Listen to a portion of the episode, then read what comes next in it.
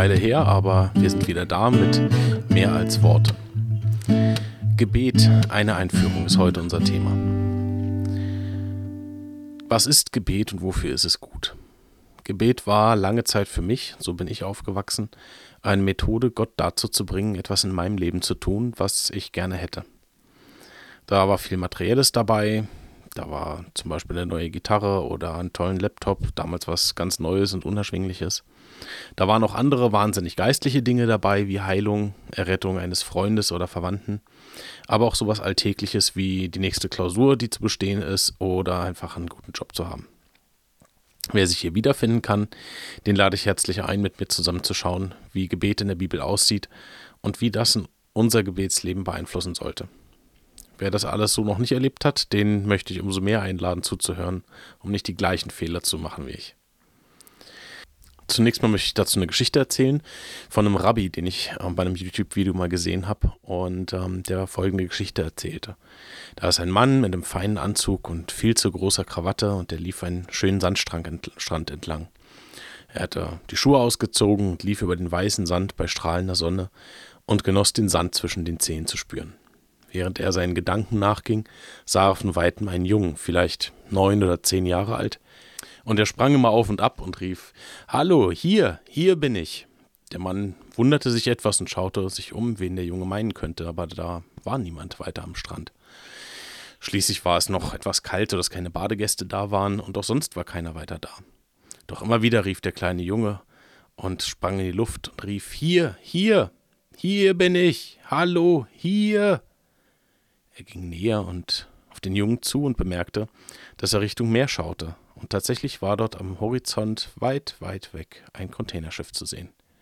Der Junge sprang weiter, wedelte mit den Armen und rief noch lauter Hier, hierher, hier bin ich. Der Mann blickte schon etwas mitleidig und überlegte, dem Jungen zu sagen, dass das Schiff wohl seine Richtung nicht ändern würde, nur weil er laut ruft und springt.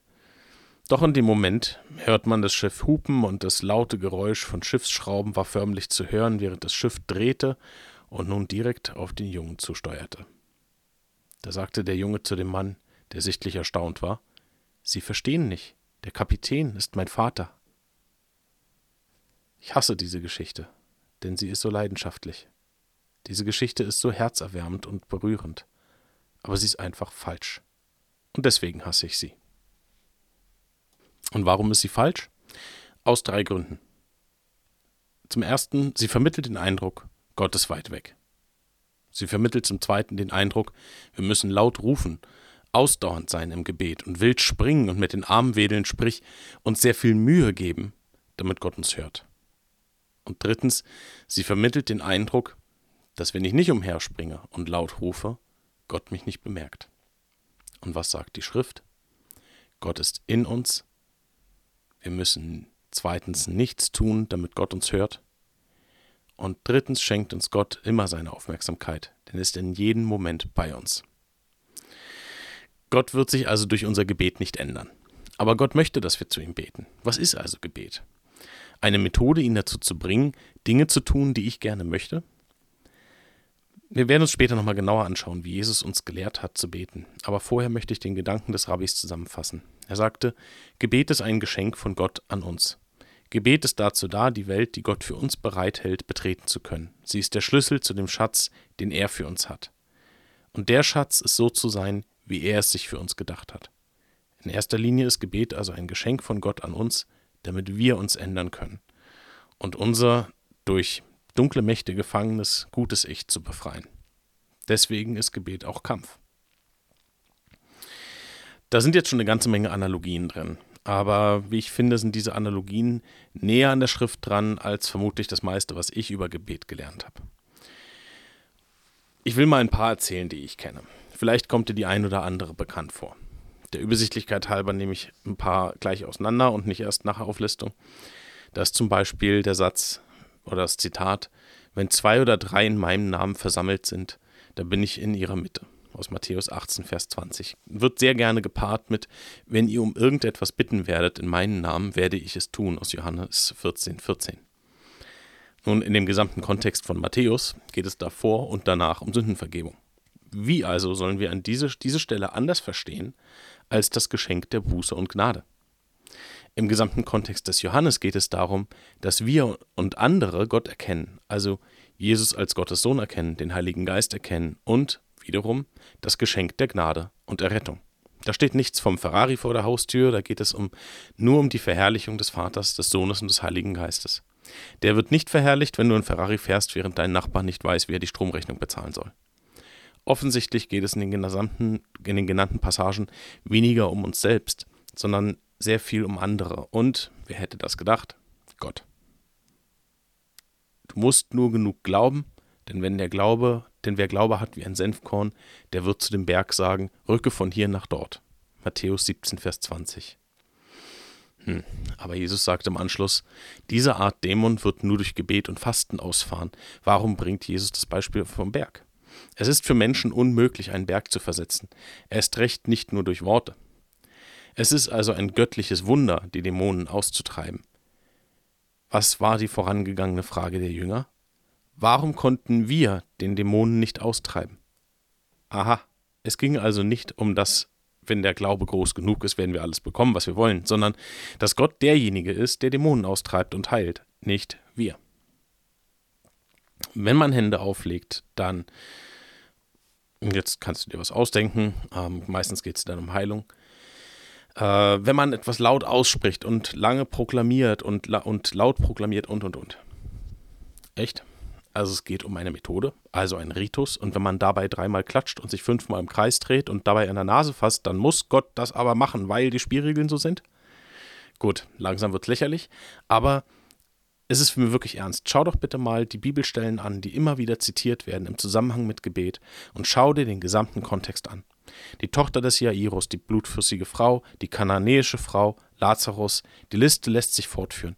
All diese Bitten hatten was gemeinsam. Zum einen selten waren sie für diejenigen selbst, und wenn doch, dann waren sie, so wie die anderen, auch geprägt von Demut und der Anerkennung, dass Jesus der Herr ist und kein Bediensteter. In all diesen Ereignissen war Jesus nicht der, der allen alle Wünsche von den Lippen abgelesen hat und Wohlstand, Weltfrieden und einen tollen Job für alle gesorgt hat. Vielmehr hat er sich um folgende Themen gekümmert. Sündenvergebung, Gesundheit, Auferstehung von den Toten und Befreiung von Dämonen. An dieser Stelle möchte ich auch nochmal auf den ersten Podcast aufmerksam machen, warum gibt es Leid.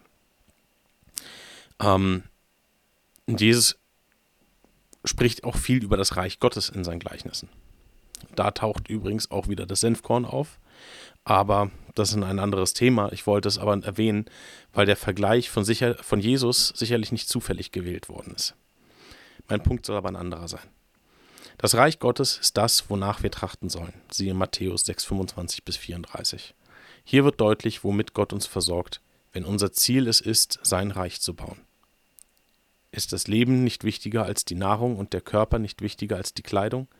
Mit all dem, also Nahrung, Kleidung und einem Dach über dem Kopf, wird Gott uns versorgen. Da steht nichts vom Ferrari oder vielleicht dem damaligen Pendant, einen schnellen Pferd. Nichts gegen einen Ferrari, es ist großartige Ingenieurskunst. Versteht mich bitte nicht falsch, Gott hat nichts gegen Besitz an sich. Aber er warnt uns oft genug davor, denn die Versuchung ist groß, mehr darauf zu vertrauen als auf ihn. Wenn wir also um etwas bitten, und ich glaube, das ist der wesentliche Punkt bei der ganzen Geschichte, dann sollen wir uns als allererstes fragen, warum bitte ich darum? Und diese Frage kannst nur du in einer stillen Minute selbst mit Gottes Hilfe beantworten. Und ja, ich schäme mich dafür, um welchen Quatsch ich Gott gebeten habe manchmal. Aber zum Glück hat er Humor und ist gnädig. Wofür sollen wir also beten? Die Frage haben sich die Jünger auch gestellt und haben diese Frage Jesus gestellt. Seine Antwort war das Gebet, was wir als Vater unser bezeichnen. Und das wollen wir uns nun anschauen. Verschaffen wir uns zunächst also mal einen Überblick über das Vaterunser. Die meisten kennen die lange Version aus dem Matthäusevangelium. Ich will mal etwas schocken mit der kurzen Version aus dem Lukasevangelium, aus der neuen Genfer Übersetzung. Vater, dein Name werde geheiligt. Dein Reich komme. Gib uns jeden Tag, was wir zum Leben brauchen, und vergib uns unsere Sünden. Auch wir vergeben jeden, der an uns schuldig geworden ist. Und lass uns nicht in Versuchung geraten. So noch nicht gehört? Ich war ebenfalls überrascht, als ich das Vaterunser zweimal in der Bibel gefunden habe und dann auch noch so unterschiedlich. Also lass uns mal zum Vergleich noch die Version aus dem Matthäusevangelium Kapitel 6 hören. Unser Vater im Himmel, geheiligt werde dein Name, dein Reich komme, dein Wille geschehe, wie im Himmel, so auf Erden. Unser tägliches Brot gib uns heute und vergib uns unsere Schuld, wie auch wir vergeben unseren Schuldigern. Und führe uns nicht in Versuchung, sondern erlöse uns von dem Bösen denn dein ist das Reich und die Kraft und die Herrlichkeit in Ewigkeit. Amen. Was wir hier sehen, ist eine wirklich wunderbare Bestätigung, dass Jesus tatsächlich dieses Gebet gelehrt hat. Denn beide Versionen sind zwar unterschiedlich, aber alle Kernelemente sind enthalten. Wenn zwei Menschen bei demselben Ereignis waren, erzählen die eine, erzählen sie es immer ein klein wenig anders, der eine als der andere. Aber die Kernelemente müssen gleich sein, damit es glaubwürdig ist. Was, wir, was mir hier jedoch fehlt, ist in allen ursprünglichen Übersetzungen, zumindest soweit mir bekannt, die enthaltene Formulierung aber oder das Wort aber. Aber ist aramäisch und bedeutet Vater, Papa, lieber Vater. Es ist sowohl eine intime familiäre Anrede, aber es ist auch eine Anrede für die damals, ähm, in einer damaligen Zeit, für sehr angesehene Personen, wie zum Beispiel eben Lehrer. Und darauf möchte ich noch ausführlicher eingehen und ich möchte dabei zwei Positionen darstellen. Da ist zum Beispiel die eine Position aber und der Geist. Und ähm, das ist eine, ja, eine, eine, Darstellungsform, wie äh, Gordon Fee sie gewählt hat in seinem Buch God's Empowering Presence. Ähm, ich werde also viel jetzt aus diesem Buch mal zitieren oder wiedergeben. Und ähm, das ist die Position, den Vater aber in Verbindung mit dem Geist Gottes zu sehen. Und zwar zum einen durch Adoption. Diese Metapher erscheint zuerst in Galater 4, Vers 4 bis 6, wo Paulus das Leben unter dem Gesetz dem Leben des Glaubens und dem Leben im Geist gegenüberstellt. Das Leben unter dem Gesetz ist wie ein Sohn, der noch nicht volljährig ist. Er mag zwar technisch gesehen das ganze Anwesen besitzen, aber er ist trotzdem nicht besser dran als ein Sklave. So ist es auch mit dem Gläubigen, die nicht mehr, oder mit den Gläubigen, die nicht mehr unter der Sklaverei stehen. Was für die heidnischen Leser des Paulus angesehen wird als Sklaverei gegenüber den Mächten, den sogenannten Elementen der Welt. Vielmehr sind die Söhne mit vollen Rechten. Beweis dafür ist ihre Erfahrung des Geistes, insbesondere der Ausruf des Geistes in ihnen, aber Vater. Der Hauptbeweis dafür, dass wir Söhne Gottes sind und Töchter Gottes sind, ist dass der Geist in uns ruft, genau in der Sprache von Jesus, dem Sohn. Diese Betonung wird in der Parallele zum Römerbrief noch verstärkt, wo unsere fortwährende Anerkennung unserer Sohnschaft das Ergebnis davon ist, dass der Geist selbst mit unserem Geist Zeugnis ablegt, dass wir Kinder Gottes sind. Und Paulus fügt hinzu, wenn wir Kinder sind, so sind wir Erben, Erben Gottes und Miterben mit Christus. Die Schwierigkeiten im Text des Galaterbriefs ergeben sich aus Vers 6, wo Paulus seine neue Aussage, also nach Vers 4 bis 5 mit der Feststellung beginnt, dass, weil sie Söhne sind, hat Gott den Geist seines Sohnes in ihre Herzen gesandt. Das klingt so, als ob das eine, die objektive Sohnschaft, dem anderen vorangeht, die Gabe des Geistes. Aber diese Ungereimtheit ist das Ergebnis davon, wenn man den Text so liest, als würde Paulus eine Chronologie der individuellen Errettung darstellen. Aber Vers 5 bezieht sich keineswegs auf die Heilsgeschichte des Gläubigen. Vielmehr stellt Paulus hier das Werk Christi als eine objektive, ein für alle Mal geschichtliche Realität dar, durch die Christus die Adoption für alle bewirkt, die ihm jemals vertrauen werden. Die Erfahrung des einzelnen Gläubigen schließt sich historisch an dieses frühere Werk Christi an und gründet sich darauf. Die Beziehung zwischen Ursache und Wirkung ist also die zwischen Sohnschaft, die uns durch den Tod Christi am Kreuz geschenkt wurde, und der Sohnschaft, die uns durch den Geist im Leben des Gläubigen erfahrungsmäßig verwirklicht wird. Dass Paulus sich wenig um die Anordnung der Dinge kümmert, zeigt sich sowohl in äh, Kapitel 3, Vers 2 bis 5, wo allein der Geist der Schlüssel zu ihrer Bekehrung ist, als auch aus der Parallele in Römer 8, Vers 15 bis 17, wo der Geist verstanden wird als verantwortlich für die Adoption. In beiden Texten will Paulus also die Gläubigen daran erinnern, dass der Empfang des Geistes sie zu Kindern macht, wie der Ruf aber zeigt. Wir sollten auch nicht zu schnell über die Bedeutung dieses Rufs hinweggehen. Hier ist der sichere Beweis für Eintritt, für den Eintritt in die Familie Gottes. Also wir sprechen zu Gott in der Sprache der Familie. Das ist nicht nur die Sprache der Kindheit. In semitischen Häusern war es die Sprache von Kindern jedes Alters, die sowohl Intimität als auch besondere Verwandtschaft ausdrückt. Was als Babysprache beginnen mag, ist damit nicht etwas, woraus man hinauswächst, sondern im Gegenteil, man soll dort hineinwachsen. Dass wir die geliebten Kinder des ewigen Gottes sind, ist ein Wissen, das ausgegossen ist durch den Geist in unsere Herzen. In, nachzulesen in Römer 5, Vers 5. Und wir sind durch denselben Geist in unserem lebenslangen Aufruf zu Gott als unserem himmlischen Aber, von dem wir in allem abhängig sind. Die Erfahrung des Geistes sollte den Gläubigen nicht nur zu einer Position der Rechtfertigung vor Gott führen, sondern auch zu einem ständigen Bewusstsein der Privilegien der Kindheit persönliche Beziehung und Gemeinschaft mit Gott selbst in der Gegenwart Gottes zu sein, durch Christus und durch den Geist. Siehe auch 2. Korinther 2,17 und Epheser 2,18. Was für Paulus kein Grund zur Angst, sondern zur Zuversicht in seinen von Geist berufenen Dienst ist. Aber und die Geschichte hinter der Geschichte. Die zweite Perspektive ist historisch kontextuell aus dem Blick der Kultur des Nahen und Mittleren Ostens. Das Vaterunser. Leere Worte sollen wir, sollen wir vermeiden. Und das wird in Matthäus 6, Vers 7 ausgedrückt. Beim Beten sollt ihr nicht leere Worte aneinander reihen, wie die Heiden, die Gott nicht kennen. Sie meinen, sie werden erhört, wenn sie viele Worte machen. Das ist ein wenig rätselhaft. Einer, einerseits sind Jesu Gebete, die uns in den Evangelien überliefert sind, meistens relativ kurz. Andererseits berichten die gleichen Evangelien, dass Jesus gelegentlich die ganze Nacht hindurch betete, was die Frage aufwirft, was Gebet eigentlich ist. Gehörten für Jesus zum Gebet auch lange Zeiten stiller Gemeinschaft mit Gott im Heiligen Geist, in denen keine Worte nötig sind oder nötig waren. Die Väter der Ostkirchen zumindest waren davon überzeugt. Im 7. Jahrhundert schrieb Isaac von Ninive über das Stille Sein, das er in seinen Schriften folgendermaßen zusammenfasste.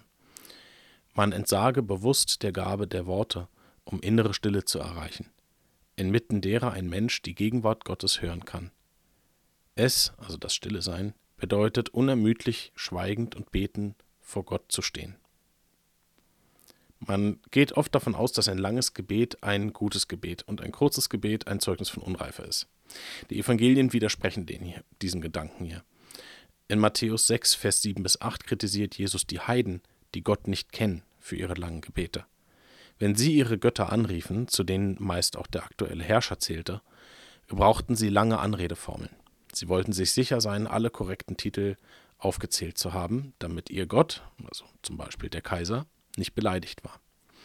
Wie umständlich sich das gestalten konnte, zeigt sich in den Titeln für Kaiser Galerius. Im früh, frühen 4. Jahrhundert zitierte der christliche Geschichtsschreiber Eusebius ein Dekret von Galerius, das kurz vor der konstantinischen Epoche die Verfolgung der Christen beenden sollte. Er beginnt mit folgenden Worten: Imperator Caesar Galerius Valerius Maximus der Unbesiegte Augustus, oberster Priester, Besieger der Germanen, Besieger der Ägypter, Besieger der Thebais, fünfmal Besieger der Sematen, zweimal Besieger der Perser, sechsmal Besieger der Kapi, Besieger der Armenier, Besieger der Meder, Besieger der Adibadener, zwanzigmal Inhaber des tribunarischen, der tribunarischen Gewalt, neunmal Imperator, achtmal Konsul, Vater des Vaterlandes, Prokonsul. So verstand der Kaiser sich, und so erwartete er zweifellos auch angesprochen zu werden. Eine solche Art der Anrede wurde als angemessen erachtet und war im Nahen Osten noch bis zum Ende des 19. Jahrhunderts verbreitet. Im Jahr 1891 schrieb ein persischer Gelehrter einen Brief an einen amerikanischen Missionar und Gelehrten, Dr. Cornelius van Dyck. Der damals hoch angesehene Professor der Medizin in Beirut, in Beirut im Libanon war. Der Brief lag ein Geschenk zur Erinnerung an seinen Besuch bei dem Mediziner als Begleitschreiben bei. Ein Andenken dem hochgeschätzten geistlichen Arzt und Religionsphilosophen seiner Exzellenz, dem einzigen und höchsten Gelehrten in seiner Generation ohne seinesgleichen, Dr. Cornelius van Dyck, dem Amerikaner, als Andenken, geschenkt seiner Erhabenheit und Güte, ihm, der das vorab genannte verkörpert, einen Vermittler von Wissen und Begründer von Vollkommenheit und einen Besitzer hoher Auszeichnungen und Eigner eines rühmenswerten Charakters, die Säule des Firmaments der Tugenden und Angelpunkt des Kreises der Wissenschaften, Verfasser herrlicher Werke und verlässlicher Grundlagen, vertraut mit dem Verständnis der inneren Wirklichkeiten der Seele und Horizonte, der es verdient, dass sein Name mit Licht auf die Augen der Menschen geschrieben werde, anstatt mit Gold auf Papier. In Beirut im Monat Rabia im Jahr 1891 vom ihren untertänigsten Diener. Ich gehe davon aus, dass Dr. van Dyck angemessen beeindruckt war. Jesus verkündet, dass Gott nichts davon braucht oder will. Wer betet, so lehrte Jesus, muss einfach und direkt mit Gott sprechen. Sie sollten nicht leere Worte einander rein, wie die Heiden, die Gott nicht kennen. Der Prediger streift in seinem Buch das gleiche Thema und gibt einen guten Rat, wie man beten soll, wenn man Gottes Haus betritt. Er schreibt, Sei nicht vorschnell mit deinem Mund, und dein Herz eile nicht, ein Wort vor Gott hervorzubringen. Denn Gott ist im Himmel und du bist auf der Erde. Darum seien deine Worte weniger. In Prediger 5, Vers 1. In unserer modernen Welt ertrinken wir in Worten. Täglich werden wir mit Tausenden von Werbeplakaten, Anzeigen, Briefen, Zeitschriften, Zeitungen, Werbespots, Werbemails, Radiosendungen, Katalogen und so weiter Text, Sprachnachrichten und unzähligen E-Mails förmlich bombardiert. Wir sind von Worten überflutet und dadurch sind Worte billig geworden. Selten nur hören wir Worte, die wie Perlen sind, sorgfältig, ausgewählt und kunstvoll an einem goldenen Faden aufgereiht, der den Namen Satz verdient. Jesus lädt den Leser ein, eine Welt zu betreten, in der es wenige Worte gibt, die jedoch voller Kraft sind. In solch einer Welt muss jedes Wort mit der Sorgfalt untersucht werden, die es verdient. So ist es nur angemessen, in aller Kürze über den Gebetsstil und die Gebetssprache nachzudenken, wie die Jünger sie kannten. Juden wussten, wie man betet, und die Frommen, wie Daniel, in, zum Beispiel zu finden, Kapitel 6, Vers 11, beteten dreimal täglich, bei Sonnenaufgang, um drei Uhr nachmittags und schließlich bei Sonnenuntergang. Diese Praxis war wahrscheinlich schon lange vor Jesu Zeit weit verbreitet. Noch nirgendwo in den Evangelium schreibt Jesus besondere Zeiten für das tägliche Gebet vor. Das Fehlen von Gebetszeiten ist die erste Veränderung, die wir an der von Jesus empfohlenen Art zu beten auffällt. Formal begann das tägliche jüdische Gebet mit 5. Mose 6, Vers 4 bis 5, das mit den Worten eröffnet: Shema Israel, Adonai Eloheinu, Adonai Echad. Höre Israel, der Herr unser Gott, der Herr ist einzig. Dann folgte eine Reihe von 18 Segenssprüchen, daher auch der Name 18 Gebet, denen später noch ein 19. hinzugefügt wurde, die Amida, also stehen, genannt wurden, weil sie stehend vorgetragen wurden. Häufig bezeichnet man diese Segenssprüche auch einfach als Tefillah, also Gebet. Als Jesus auf der Erde lebte, war es in irgendeiner Form in Gebrauch. Noch heute wird es halt in Synagogen-Gottesdiensten gebetet. Zwischen diesen Segenssprüchen und dem Vaterunser gibt es wichtige Gemeinsamkeiten und Unterschiede. Beispielsweise erscheint eine Bitte um das tägliche Brot etwa an der gleichen Stelle in der Mitte der Tefila und des Vaterunsers. Einige einleitende Formulierungen sind ebenfalls ähnlich. Beide Gebete sprechen von den Bedürfnissen der Gegenwart und beide erwähnen das kommende Reich Gottes. In beiden tauchen zum Teil die gleichen Reime und Rhythmen auf. Die Doxologien überschneiden sich. Und schließlich sind beide sowohl für das Gebet des Einzelnen als auch der Gemeinde, Gemeinschaft gedacht. Unterschiede werden im weiteren Verlauf noch betrachtet. Die erste Bitte im Vaterunser leuchtet auf wie der erste Blitz eines Sommergewitters. Unser Vater, der ist im Himmel, lass geheiligt werden deinen Namen. Hier mal eine eigene Übersetzung von dem Autor, und zwar ähm, ist das Kenneth E. Bailey, der selber im Nahen Osten aufgewachsen ist und ähm, dort auch als Theologieprofessor unterrichtet hat. Und diese oben angedeutete Wortstellung, also unser Vater, der ist im Himmel, lass geheiligt werden dein Namen, enthält den Satzfluss der semitischen Sprache, wie sie im griechischen Grundtext nachempfunden ist und so auch in drei syrischen Versionen des Evangeliums übersetzt wurde. Die Tefillah ist in hebräischer Sprache verfasst. Heute herrscht in Fachkreisen der Konsens, dass das ursprüngliche Vaterunser mit dem aramäischen Wort Abba begann. Daher können wir davon ausgehen, dass Jesus seine Jünger lehrte, in der Alltagssprache aramäisch zu beten, statt im klassischen Hebräisch der geschriebenen Texte. Der aramäischsprachige Jude erst, des ersten Jahrhunderts war es gewohnt, seine Gebete auf Hebräisch zu rezitieren, nicht auf Aramäisch. In ähnlicher Weise rezitieren Muslime Gläubige ihre traditionellen Gebete immer im klassischen Arabisch des 7. Jahrhunderts. Im Islam müssen alle Gebete auf Arabisch, der Sprache der koranischen Offenbarung, gesprochen werden, da sie sonst nicht gültig sind und nicht von Gott angenommen werden. Solch eine Vorschrift besteht im Christentum nicht.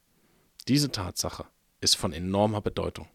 Der Gebrauch von Aramäisch als Gottesdienstsprache stellt für die Zeit Jesu einen riesigen Umbruch dar. Es bedeutet, dass es für Jesus keine heilige Sprache als Sprache Gottes gab. Jesus lebte in einer Welt, in der die öffentliche Lesung der Heiligen Schrift nur, aus, nur auf Hebräisch geschah und dass Gebete in dieser Sprache gesprochen werden mussten. Als Jesus diesen riesigen Schritt machte, Aramäisch als Sprache für Gebet und Gottesdienst gut zu heißen, ermöglichte er dadurch, dass das Neue Testament auf Griechisch, also nicht Hebräisch, geschrieben und dann in andere Sprachen übersetzt wurde. Wenn es also keine heilige Sprache gibt, dann gibt es demzufolge auch keine heilige Kultur. All dies ist eine natürliche Fortführung der Menschwerdung Jesu, denn wenn das Wort vom Göttlichen ins Menschliche übersetzt und Fleisch wird, steht die Tür offen dafür, dass das Wort auch in unsere Kulturen und Sprachen übersetzt wird. Hierin liegt der Grund, dass heute einer weltweiten Gemeinde von mehr als zwei Milliarden Menschen die Bibel in ihrer eigenen Sprache zur Verfügung steht damit es, den Gläubigen, damit ist es dem Gläubigen möglich, in ihrer Herzenssprache in die Gegenwart Gottes zu treten. Wir sind so an dieses Erbe gewöhnt, dass wir kaum seinen Ursprung wahrnehmen, als Jesus sich für Aramäisch als Sprache des Vaterunsers entschied. Jesus erklärte seine Botschaft für übersetzbar, als er dieses Gebet mit dem großen Wort Aber begann, dessen Bedeutung wir uns beim nächsten Mal ansehen wollen.